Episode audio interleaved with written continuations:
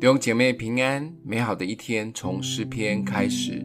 诗篇七十四篇十八到二十三节：耶和华，仇敌辱骂，愚顽民亵渎了你的名，求你纪念这事，不要将你斑鸠的性命交给野兽，不要永远忘记你困苦人的性命。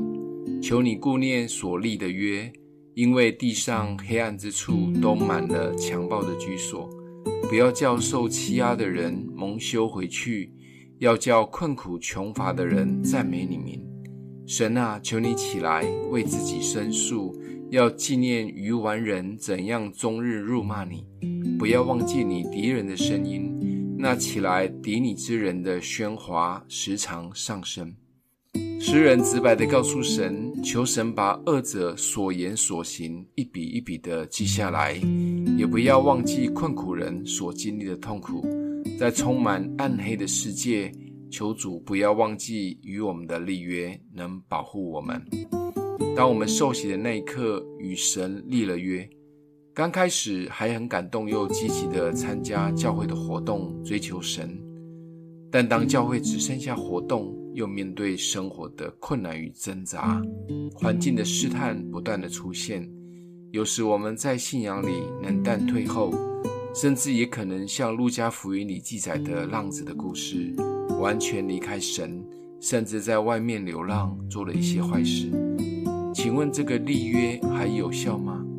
会像诗人所担忧的，足以忘了我们曾经有的立约，甚至遗忘了我们？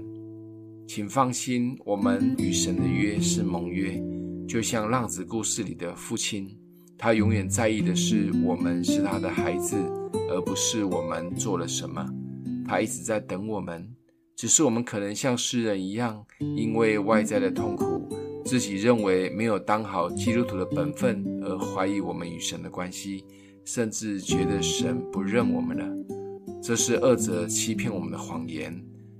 甚至有一些教会或讲员的信息里，会让我们很被责难。没关系的，只要愿意回转向神，这一位父亲不会与我们断绝关系的，甚至会大大的欢迎及庆祝我们的回归。这个约一直都在，因为是盟约，不是合约。今天默想的经文在二十节，求你顾念所立的约。因为地上黑暗之处都满了强暴的居所，我们一起来祷告。爱我们的父，谢谢你赐下爱子耶稣与我们立约。虽然生活的痛苦及挣扎有时让我们信心软弱，但我们的盟约是直到永恒。谢谢你长阔高深的爱，奉耶稣基督的名祷告。欢迎订阅分享，愿上帝祝福你哦。